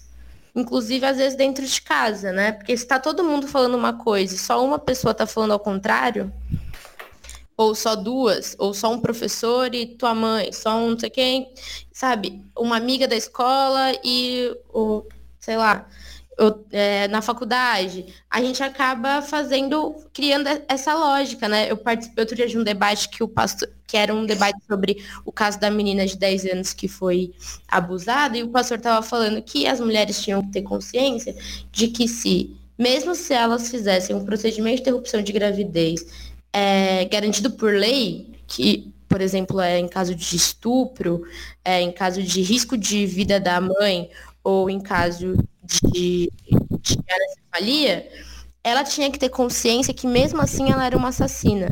Ai, E aí, Deus. eu, eu, eu, eu não falei nada na hora, mas quando me deram um tempo para falar, eu falei assim, bom, é muito fácil a gente, né, é, falar. É muito fácil dizer, ah, você é uma assassina, ah, você é uma pecadora, ah, você está fora da cobertura de Deus, da, da bênção, da graça de Deus, sem antes não dar o respaldo necessário para isso. Pra, porque assim, é muito fácil dizer, ah, você é uma assassina, é muito fácil dizer, você é uma pecadora, mas é- não dá nenhum respaldo de construção sobre esse tema para essas pessoas. Então, eu falo, ah, você tá errada. Mas o que, que de construção essa comunidade de fé teve? Qual construção essa comunidade de fé teve para chegar nessa, nesse lugar de poder dizer que ela está errada, né? Porque já que a gente joga muito o pecado no campo do desejo, então tudo que é desejo é pecado, né? Tudo que é do corpo é pecado, tudo que tá nesse lugar de, de ser um corpo que deseja vai para esse lugar do pecado, tanto é que eu escolhi esperar tem essa narrativa forte de que tipo não é só sobre o que você faz, mas sobre o que você pensa, sobre o que você quer. É, e aí usa aquele versículo fora do contexto, ah, arranca teu olho, isso não sei o quê, arranca tua ai, pelo amor de Deus, olha, pelo amor de... eu não acredito que ainda existe isso. E É, aí, pois é. a gente tá tô- essa lógica, né? Tipo, como que a gente pensa é, nessa educação sexual? Como que a gente fala? Por isso que eu acho que eu bato muito pé em falar, gente, a educação sexual ela tem que estar sim dentro dos espaços da igreja, sabe? A gente tem que falar sim sobre isso dentro da igreja e escutar e acolher é, essas pessoas que estão que estão expostas a essas violências, porque é justamente a falta de educação sexual que gera, né, a violência. Uhum. É, então, poxa, se você não sabe sobre sexo, você pode ser abusada. E eu acho que é, tem muito esse lugar, sabe? Eu fui, te- eu fui, o primeiro lugar que eu fui tentar descobrir a minha sexualidade foi fora da igreja, sabe? Porque, então, é isso, né? Ninguém tá falando nada sobre isso, mas eu tenho vontades. Eu tô na escola, na escola todo mundo fala sobre isso. A gente tá falando sobre isso o tempo inteiro. Os meninos estão desenhando pinto na mesa, estão É falando mesmo? fotografia, então não sei o quê. É na foto dos banheiros. é, e aí eu não sei, não sei falar sobre isso, é mó tabu pra mim.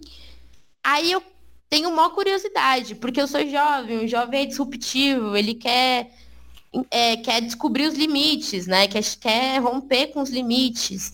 E aí eu falo assim, bom, se dentro do espaço da igreja eu não tenho esse lugar, eu vou achar alguém que tá fora desse meio. E aí que a gente fica exposta a um monte de violência, porque aí eu vou atrás de uma pessoa nada a ver, que pode me levar para um, numa ideia nada a ver, sabe? Eu não sei o que é isso, então eu acho que esse lugar da virgindade, né, entre aspas, das mulheres evangélicas, é muito usado pelo, por muitos homens como uma, como uma forma de dominação, não só dentro da, da igreja, mas também fora dela. Quando essa mulher, eu lembro quando eu falava para os meus amigos, fora do contexto da igreja, que eu era virgem, é, eu meio que virava um troféu, né? Então todos os homens queriam vir É atrás de mim né? e ver quem tirava minha virgindade, quem era o cara que ia conseguir faz, Ai. tipo, me iniciar nesse lugar, porque os homens acabam criando um imaginário também de desejo dessa mulher que não conhece nada. Então, tudo que você fizer com ela, ela vai aceitar, porque ela não conhece. E eu vejo que muitas mulheres evangélicas passam nesse- por esse processo de acabarem tendo relações não saudáveis justamente por essa lógica de não se falar, de se proibir, de medo, de culpa. E aí a gente gera todo um todo um, to- todo um processo que faz com que essa mulher depois case e, e dentro do casamento tenha essas relações doentias e violentas, né?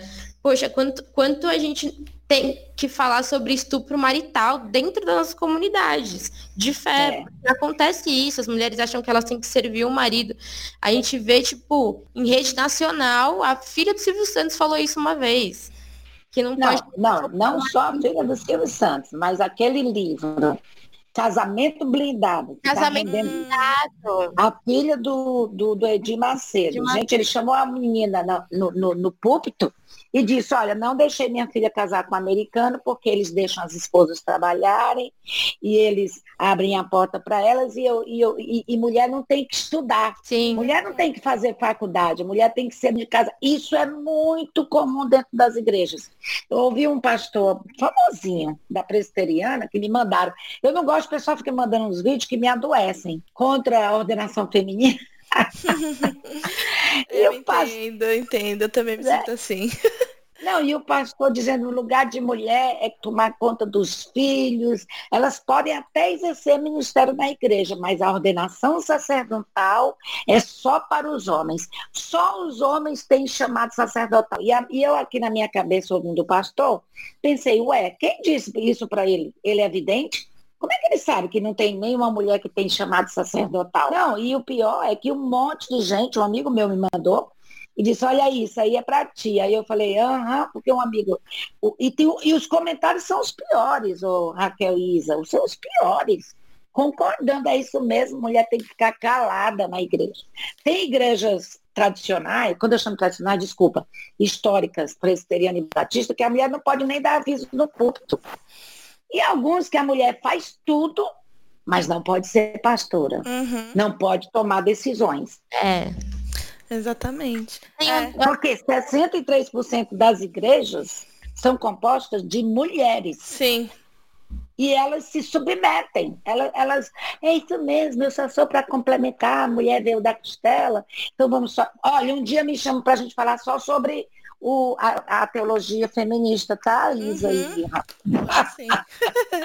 Vamos sim. É, Eu acho então, um pouco como esse, esse lugar, né? Tipo, sei lá, quando eu vejo esses homens dizendo isso, essas instituições reforçando essa ideia, eu, eu fico pensando muito que tipo de leitura bíblica, né, ele, eles fazem, que a gente sabe qual é, mas enfim, eu fico me questionando porque o, o corpo da mulher, e eu acho que é por isso que a gente, historicamente, a, a Silvia pode até dizer mais sobre isso, é, é tão colocado nesse lugar, mas o corpo da mulher já carrega a, a profecia, né? É tipo, Uhum. Jesus veio do corpo de uma mulher. Não, é, o primeiro corpo que o Espírito habitou foi o corpo de uma mulher, né? uhum, E aí a gente negar isso às mulheres é também negar e- esse lugar profético do corpo, né? Principalmente do corpo da mulher, que é o corpo que gera vida. Eu gosto muito de uma música da Vanessa da Mata que ela fala, toda a humanidade nasceu de uma mulher. Sim. E, e eu acho que, que a gente acaba entendendo como esse processo é de fato um, um processo de dominação, né? como de fato a gente vive numa lógica de dominação é, patriarcal e de raça também, né? Acho que até a Isa falou sobre esse recorte de raça, e eu acho que é muito importante falar disso. Uma vez eu escrevi um texto sobre o Escolhi Esperar, e uma menina me mandou uma mensagem falando Concordo com o seu texto, mas é muito louco como falar sobre eu escolhi esperar é um privilégio branco também. Né? Porque as mulheres. Porque o imaginário da mulher para casar, Uhum. a mulher virtuosa para casar, para ser a mulher do pastor, para ser a mulher é, que ex- ex- ex- fala sobre essa mulher virtuosa, submissa, obediente, é, o- é a imagem da mulher branca, né? Então, é muito mais fácil para mim dizer é, sobre escolher esperar é, so- do que mulheres negras, por exemplo, mulheres indígenas, que estão é, num lugar que não que não estão nessa construção do imaginário cristão europeu, assim, né? Uhum. A luta tem que ser para essa rom- esse rompimento com essa lógica, porque aí a gente acaba caindo naquela lógica do, do feminismo branco, por exemplo, de que no fim as mulheres brancas só querem acessar o patriarcado, não querem romper com o patriarcado, né? Então, Não querem romper com todo um sistema, né? com todo Todo- sistema.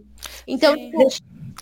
A Raquel tava falando de você ser uma mulher que é liber... esse lugar da liberdade sexual, de uma mulher que tá, né, liberta dessas coisas todas e tudo mais. é, E aí a Raquel falou, "Pa- eu sinto que na- dentro do, do espaço religioso eu fiquei meio que estigmatizada como um corpo com menos valor, né? Como um corpo a Uhum. ser violado e, e tá à disposição disso.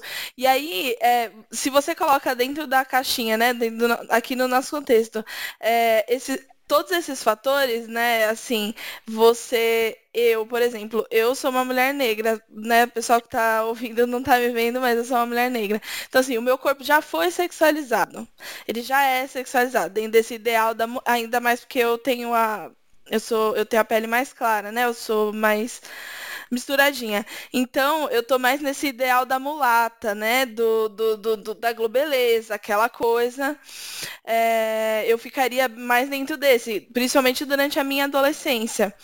É, e aí, depois, eu- então eu já tenho um corpo mais sexualizado. Aí quando você pega essa, essa, essas metáforas, né? Do, do copo Uhum. sujo, do, co- do, do copo quebrado que não volta, do papel amassado que não volta, é, você imagina sob um corpo negro, né? Todas essas coisas que a gente já tem é, da, so- da igreja e da sociedade, essa essa leitura, né, dos nossos corpos. Então, é uma Uhum. coisa que realmente, assim, talvez, e a Raquel tem muita razão quando ela diz, é, às vezes a gente não fala é, sobre isso por isso também, né? Então, a gente recebe uma carga muito maior se a gente é, falar de, de... E eu não tô falando que não tem que falar, eu estou aqui falando. Né? Certo. Mas existe uma carga diferente. E aí, quando a gente tá pedindo para que isso mude, para que isso acabe, essas nuances eu acho importantes serem observadas, entendeu? E aí é, fica assim, é, nessas rodinhas, é uma coisa que para mim é, é, era muito. E hoje eu percebo como. Até fazer a pauta pro, pro, pro programa de hoje. Para mim é muito claro que é o, o ideal, quando você vê as páginas o, o- os sites, né, os blogs, o- os não mordendo a maçã da vida e, e tudo mais, você olha, as imagens são da pureza da mulher, da feminilidade bíblica, as imagens são de mulheres brancas, geralmente. E os, os, todos os vídeos que eu assisti, inclusive, porque essa, essa ideia da cultura da pureza e até a crítica à cultura da pureza, eu achei muito mais fontes até é, em sites dos Estados Unidos, né, de igrejas Isso. americanas e tal. E são todas muito brancas, a maioria, assim, que eu achei. E aí é por isso que eu acho que é importante a gente pensar, principalmente nesse aspecto do, do corpo racializado já ser tido como sujo e a experiência também, porque a, a nossa experiência de fé é ancestral, né, assim, é, é não, é, não é tão dif- separada do corpo, quanto eu acho que acontece, né, muito nesse, nessa, nessa religiosidade europeia. Então, a, a relação com o corpo é diferente. Então, todas essas teologias de, ah, o seu, de, de você tá, se você estiver fazendo sexo, você vai estar, o sexo tá separado porque o, o que é limpo em você é só sua alma e o seu corpo é sujo. E toda essa ideia eu acho que tem muito essa nuance. Vem dos primeiros pais da igreja, vem dos primeiros pais da igreja, vem do estoicismo, vem do gnosticismo e vem do neoplatonismo. Essas ideias não são nossas, elas vieram desde os primeiros, desde o século II, III, IV. E como é que pode, em pleno século XXI, a gente não ter tido ainda como desconstruir essas ideias, porque os pais da igreja eram misóginos, eles, eles achavam que era Agostinho teve, teve, desculpe aí, teve a pachorra de dizer que que bom seria se Deus tivesse criado uma outra maneira de existir em filho, de, de, do mundo ser multiplicado. Você acredita? Isso quer dizer, até reclamar de Deus porque para os católicos a relação sexual até poucos anos era só para procriação. Com a reforma protestante foi que entrou esse esse elemento, não é para ter prazer também, mas o então assim, ó, depois eu quero que vocês leiam meu livro, porque tem algumas frases dos pais da igreja terríveis do que eles falavam sobre ter prazer, ter prazer. Eles, essas ideias deles que eu coloco em um capítulo inteiro, vem até chegar com os pietistas que trouxeram o protestantismo para o Brasil e estão e agora está tá regredindo, porque a gente tinha avançado um pouquinho. E as pastoras novas que estão trazendo de volta toda essa. E aí a gente precisa também, infelizmente, a gente estava se libertando do imperialismo americano, né? Não só europeu, mas americano. Quando eu, eu fazia faculdade, né, que eu estudei na época da ditadura, era subversiva, fui procurada pela Polícia Federal, bababá, bababá, consegui escapar. e aí os jovens hoje devolveram o Brasil na mão dos militares. Interessante. Eu, na minha época, a gente, nós, os jovens, lutávamos para sair, inclusive, do imperialismo americano a gente pichava as paredes, fora gringos, fora USA, a gente não tinha nada a ver com os Estados Unidos. E agora, as doutrinas americanas é, é, é protestantes, conservadoras, puritanistas e, e, fundamentalistas estão em cheio dentro das igrejas, infelizmente, novamente. E muito difícil de ser quebrada, muito difícil. Por exemplo, eu não sei a Raquel, eu, Silvia Jerusa, evitei tenham evitado falar da, da, dos direitos reprodutivos para não ser trucidada viva, eu sou uma covarde, mas a Raquel deve sofrer muita é, é, perseguição, não é não, Raquel? Eu imagino também. Assim, pessoalmente, não muito, muita, muita mensagem de ódio, né? Chega Pronto, pelos haters. Mas o nosso movimento, sim, né? Tem até o caso da Camila Mantovani, que que foi a partir das construções que a gente fez como a Frente Evangélica pela Legalização do Aborto, que resultou no exílio dela para fora do país. É, e vem muito desse lugar de um fundamentalismo religioso Sim. que perseguiu né, é, ela, porque ela era uma pessoa que se expunha muito publicamente, mais do que é, as outras meninas, enfim, eu. Mas é isso, né? Receber muita, muita mensagem de ódio, muita. Muito. Acho que. Eu, outro dia um garoto me mandou uma mensagem perguntando assim. É, ah, li esse texto que você escreveu, eu quero que você me dê todos os seus embasamentos bíblicos para chegar nessa conclusão. Ele estava me exigindo, então era assim, é um homem aleatório que não me conhece, exigindo, eu quase respondi para ele, se é o Papa, se é o presidente de alguma denominação para me exigir, ele estava me exigindo que, e aí eu não respondi ele, ele me mandou vários pontos de interrogação depois, como se eu fosse obrigada a e a responder ele a e, e a provar a ele, né, que o que eu estava falando é, tinha embasamento bíblico, e isso acontece sempre, né? Uma vez fui é. falar com a Valéria Vilhenha numa faculdade, e um garoto pegou o microfone para dizer que se a gente lesse a Bíblia, a gente não estaria falando o que a gente estava falando. Ah, meu Deus. Manda É, a- a Bíblia tem várias interpretações, querido. Tem que E aí, e aí é muito louco, porque a gente também é jogada nesse lugar de, de não ter essa. Ah, não escuta ela, sabe? Ela. Eu, eu sei lá, eu passo muito por isso, é jovem, é, não, não é da, do campo da teologia e não. Enfim, e, e tem uma interpretação errada da Bíblia, tá cega por uma ideologia. É, eu escuto muito pessoas dizendo, ah, a ideologia virou seu Deus. É, e aí sempre tentando é, me deslegitimando, tentando fazer com que eu prove biblicamente o que eu tô falando. Então, já aconteceu muito, ah, me dá dois versículos que tenha embasamento no que você falou. Eu falei, e aí eu fico tipo, gente, dá dois versículos fora do contexto, então Isso. é fácil. Então, é, é fácil fazer isso. Porque é isso que essas teologias fazem, sabe? Pega todos os Uhum. versículos fora do contexto e fala, isso é um embasamento pro que eu tô falando. Uhum. A gente também poderia fazer isso. É que a gente não entende a Bíblia nessa perspectiva. E aí a gente fala assim, não, não é assim. Mas eu poderia também, uma vez eu respondi para um garoto, eu falei assim, não, beleza, eu posso. Posso pegar qualquer versículo fora do contexto e falar que e justificar o que eu tô falando e falar que é que é bíblico, sabe? Mas eu não entendo a Bíblia dessa forma, eu não leio a Bíblia dessa forma. E eu entendo também que as questões da religião não tem a ver só com a Bíblia com a interpretação bíblica, mas tem a ver com a nossa experiência como sociedade. Porque a gente está falando da religião, que é construída nesse lugar da, da cultura, da sociedade.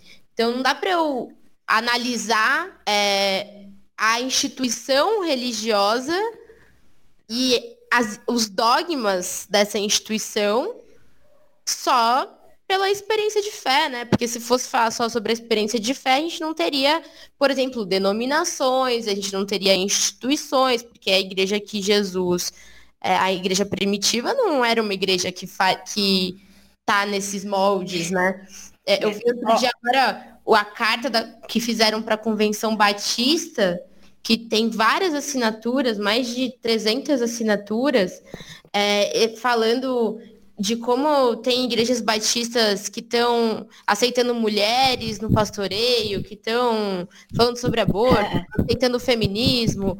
É uma carta bizarra que eu falo assim, não é possível que a gente está em 2020 falando, que tem gente em 2020 mandando uma carta para a Convenção Batista reforçando e falando e reforçando essa ideia de o, que os dogmas e as morais da a denominação batista deveriam ser respeitados e resgatados. Então, assim, É uma, é- que é um questionamento frequente, né? Eu, quando eu tava fazendo a pauta desse programa, o, pro- o, o- todo o conteúdo que eu vi era, eu falava, não acredito que a gente tá falando disso em 2020. Eu não acredito que a gente tá falando disso em 2020. 2021. É, 2000, é, exatamente. Ó, eu E eu queria fico imaginando a Silvia, que livros. já tá nessa caminhada há algum muito tempo, falar, eu ainda tô discutindo isso. Isso É. ainda tá sendo céu. Eu quero recomendar para vocês, pessoal que está ouvindo, e vocês também, que é muito importante esse livro, chama-se Pureza e Perigo, da Mary Douglas. Pureza e Perigo, tem em português. A noção de poluição e tabu é muito importante, porque ela tá. E tudo isso que esses cristãos estão falando tem a ver com os rituais de pureza e impureza lá da antiguidade. Quero recomendar o meu livro também, Sexo entre a Culpa e o Prazer, porque eu explico tintim por tintim, eu desconstruo esse- esses versículos, é, é, Raquel, e, e- e- mostro como desde a antiguidade a moral cristã é construída em cima da- do maniqueísmo, que as pessoas não entendem isso, mas a teologia é muito baseada em cima da filosofia, e a moral cristã sempre, sempre associou entre, é, a, a carne ao pecado. E, e sempre associou que tudo que desse prazer poderia nutrir, tanto física como espiritualmente. E é interessante, a, a- a- tinha homens é, cristãos, monges, que queriam ser castrados, casados, que queriam ser castrados para mostrar o quão puros eles eram. Então a gente precisa. Teve uma época que a Igreja Católica teve que proibir a castração, porque eles queriam ser castrados, porque eles sentiam vontade, né? E, e, e, e, achavam que só conseguiriam chegar a Deus se não, se não cedesse aos prazeres. Então, o prazer sempre foi muito reprimido. E aí, vou encerrar minha fala só para dizer isso, baseado também no que a Raquel falou, traz muitos problemas emocionais. Então, deixa eu dizer, vaginismo, problema de ereção, problema de ejaculação precoce, tem tudo a ver com a cabeça. Quando um homem me procura para se tratar, primeiro eu peço para ele fazer todos os testes orgânicos, de hormônio, lá, e depois eu vou desconstruindo. Eu acabo chegando à conclusão que é a religiosidade. Por exemplo, uma profetisa que disse, olha, tem coisa ruim ali na sua cama. Ou os crentes que não conseguem conceber que, ah, colocar, eu vou usar a frase deles, tá? Não é a minha.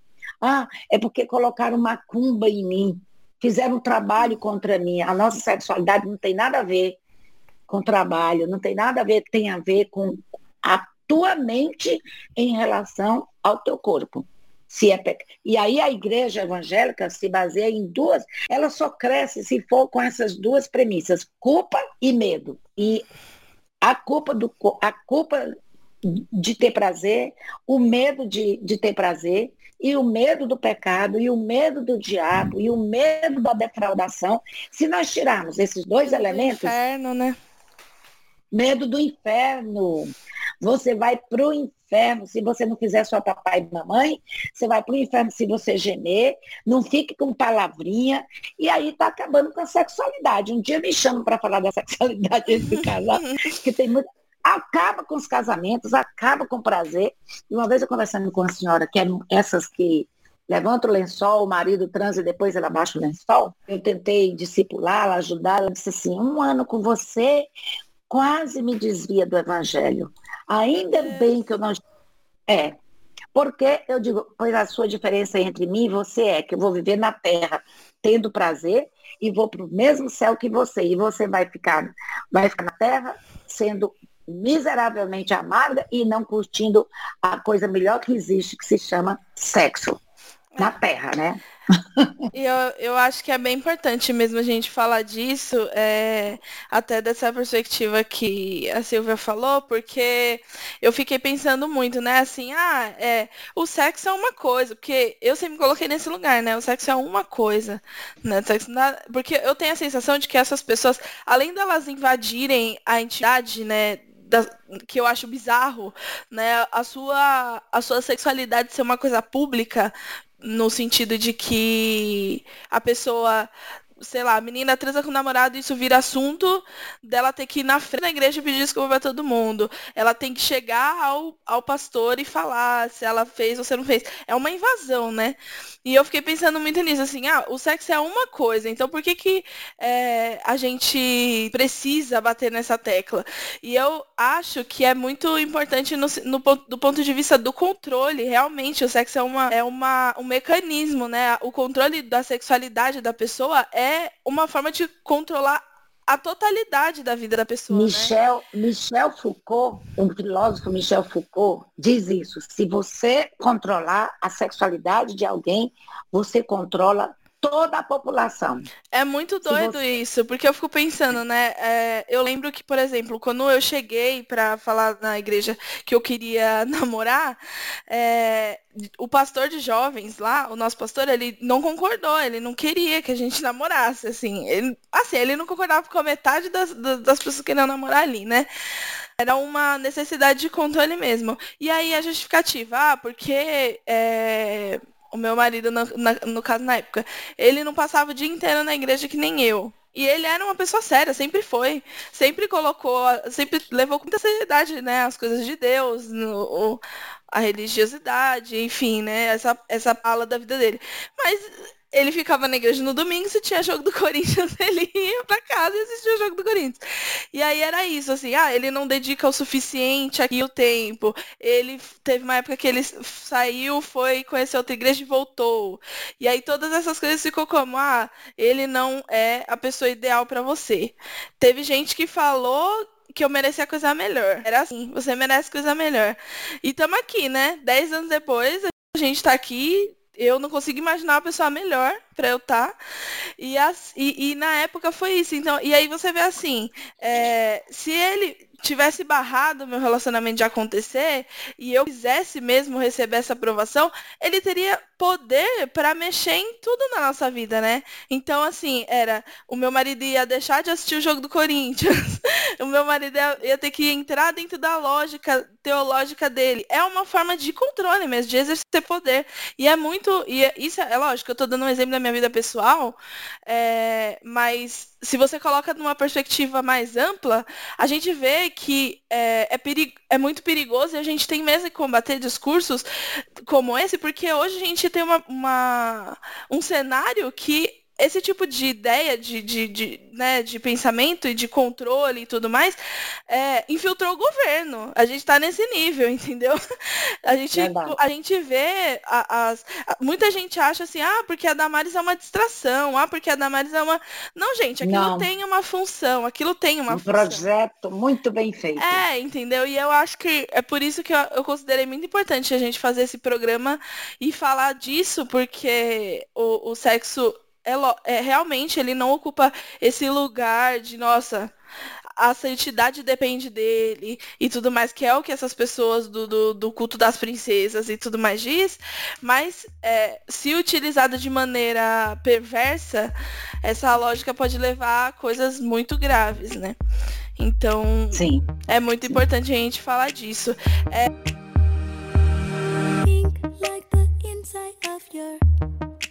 baby. Pink behind all of the doors.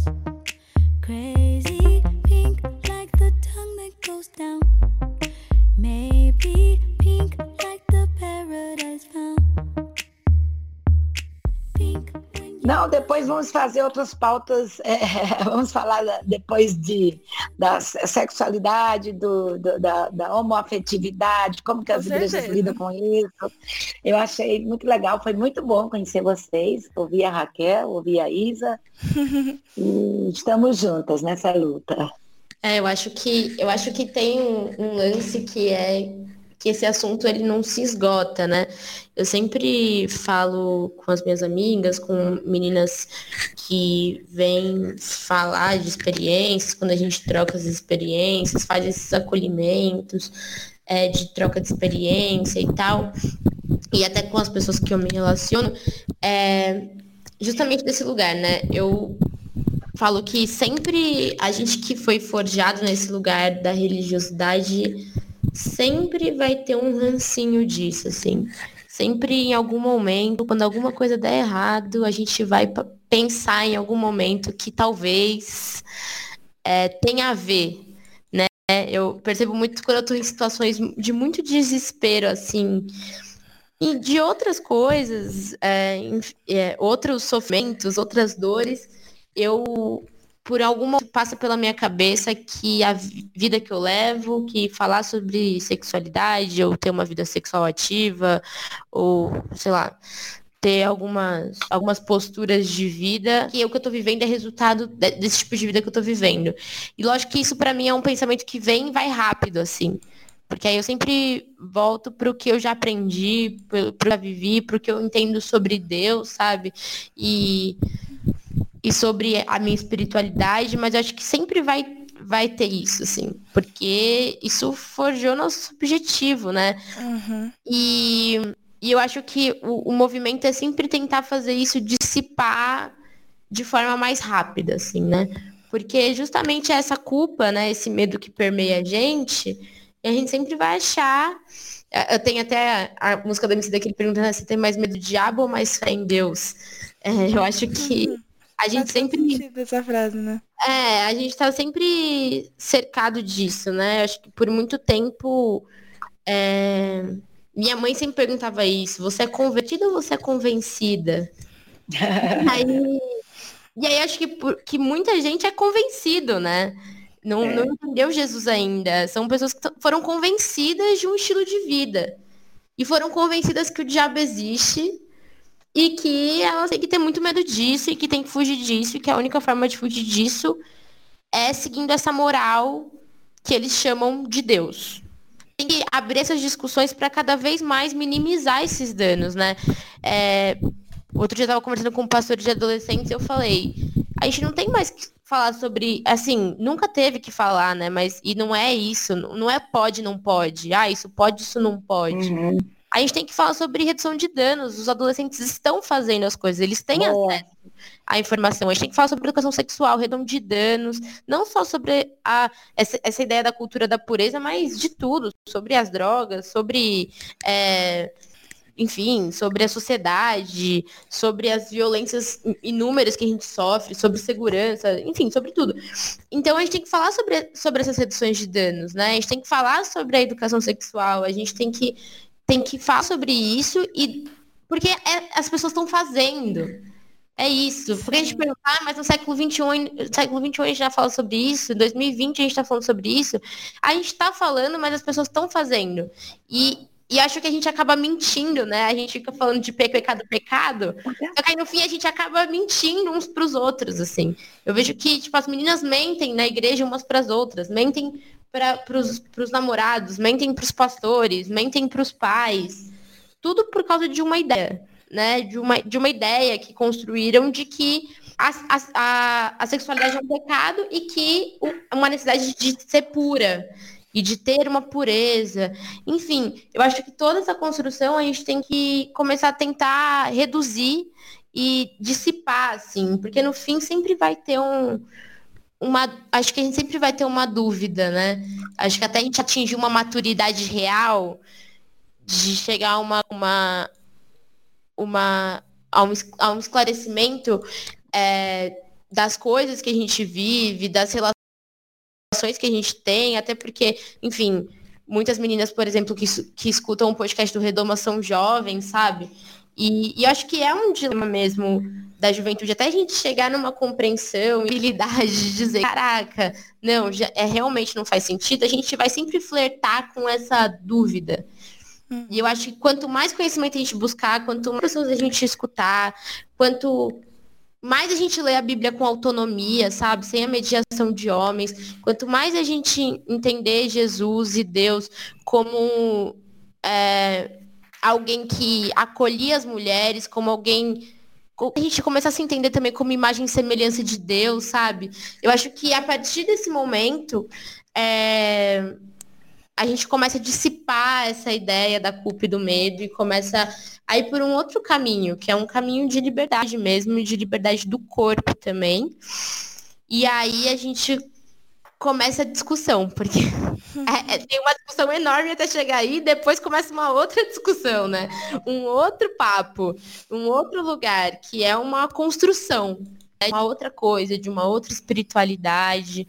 E eu acho que a gente tem que seguir por esse caminho, né? O assunto ele nunca vai se esgotar, mas ele pode é, construindo caminhos de liberdade para as mulheres dentro dentro da igreja é, e caminhos de liberdade pensando na espiritualidade dessas mulheres, né? E é isso, é isso. É, eu queria agradecer vocês. Eu achei que, assim, ficou muito bom o nosso bate-papo. A gente, eu acho que agregou bastante, inclusive pra mim. Espero que agre- agregue também pra quem estiver ouvindo. É, eu só vou perguntar se vocês têm alguma indicação a fazer. Eu sei que a, a Silvia chegou a falar de alguns, é, alguns livros, né? Algumas coisinhas, algum conteúdo. E, e aí é isso. Se vocês tiverem alguma dica para deixar pro pessoal. É, eu tenho três livros que eu gosto muito. É, o livro que eu já te falei, da Mary Douglas, que é, é Impureza. É, como é, meu Deus? Eu, eu- te disse o nome, eu esqueci agora. Mary Douglas, que ela explica bem esse, pureza e perigo. Bom, o meu, Silvia Jerusa, entre a culpa, sexo entre a culpa e o prazer.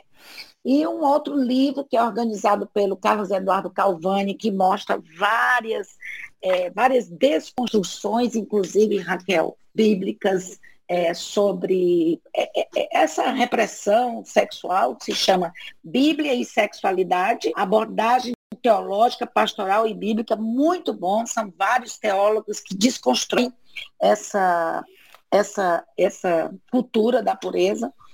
E, claro, a gente não está falando contra a impureza, mas a gente está falando contra a repressão sexual e como essa repressão sexual foi, foi criada, né? ela foi construída. Tá bom? Então foi um prazer conversar com vocês. Estou aqui à disposição e era esses três livros que eu queria recomendar, que eu acho que é um bom começo para o pessoal entender melhor essa cultura. Primeiro, queria pedir para vocês que estão escutando seguir a Frente Evangélica pela Legalização do Aborto nas redes sociais, é, que a- o arroba no Instagram é Evangélicas pela Legalização e no Instagram, no Facebook é o nome completo, Frente Evangélica pela Legalização do Aborto. Lá a gente tem feito bastante discussão e eu acho que tem um, um livro muito legal que eu tô lendo agora, que eu vou indicar um livro que eu tô lendo agora, que é um livro de Católicas pelos Direitos de Decidir, que chama Teologias Fora do Armário. E aí, enfim, fala- não fala sobre, sobre a cultura da pureza, mas fala sobre a sexualidade nessa perspectiva LGBTQI+. E é, um, é uma organização de vários textos, vários artigos, de várias pessoas é, ativistas, cientistas da religião, pastoras e pastores, enfim, que estão falando sobre isso. E acho que é um livro legal e está disponível em PDF gratuitamente. Então é fácil achar na internet. É, eu vou deixar de indicação duas coisas. Um foi um canal que eu esbarrei também fazendo a, a pauta desse programa, que é um canal, um canal chamado God is Grey. O problema é justamente que ele é, é americano, mas é, God is Grey é no sentido de Deus é cinza. Isso no YouTube. É um canal muito bom. É uma moça que se dispõe. Eu achei até bastante parecidas as pautas dela e as do Redomas. E, e aí, é, infelizmente, é em inglês, né? Então dá para escrever, dá para colocar legenda automática e entender a maior parte das coisas é, se você entende inglês. Mas também um, um conteúdo um pouco mais leve, mas que toca em alguns assuntos do que a gente falou aqui, é a série Jane the Virgin, que é uma série é, de comédia e drama e ela fala bastante disso também dessa da construção que a- da virgindade que a igreja né, ensina para as mulheres entre outras coisas fala de milhares de assuntos mas é uma das minhas séries preferidas eu adoro então eu eu queria indicar esse essa série também para quem tá ouvindo a gente então é isso, gente. É, Vamos dar um tchauzinho. A gente costuma dar um tchau coletivo no final do programa. Tá bom, gente. Obrigada por terem ouvido e tchau. Tchau, gente. Tchau. Adeus.